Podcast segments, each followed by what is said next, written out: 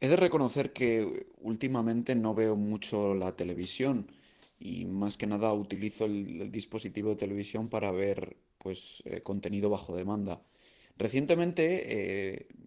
he vuelto a poner la función de televisión y al entrar en uno de los canales habituales me encuentro con un aviso muy raro sobre el contenido que me habla sobre aceptar cookies. Y esto realmente me sorprendió muchísimo porque yo no tengo instalada ninguna aplicación eh, para, para hacer ninguna función con la televisión. Investigando sobre estas cookies, veo que son los típicos permisos para ceder nuestros datos de uso a anunciantes.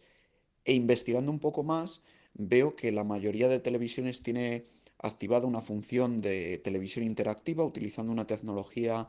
eh, de TDT interactiva y a través de una aplicación que se llama eh, TV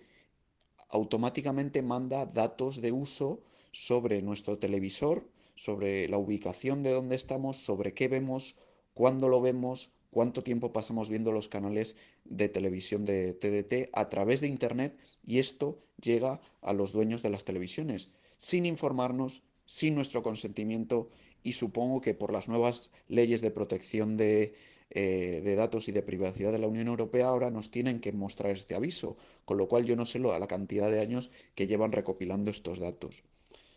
La verdad es que me parece algo vergonzoso y que creo que señala de nuevo eh, un cáncer que tiene la industria de medios y la industria tecnológica actual, donde todos los dispositivos y todos los servicios están creados en torno a espiar a sus usuarios, a traficar con nuestros datos e informar a los anunciantes para ganar más y más dinero. En este caso, se puede desactivar, según leo en diferentes páginas, la función eh, de televisión de aplicaciones interactivas, además de eh, la tecnología que se utiliza eh, que actualmente se utiliza que se llama HBBTV.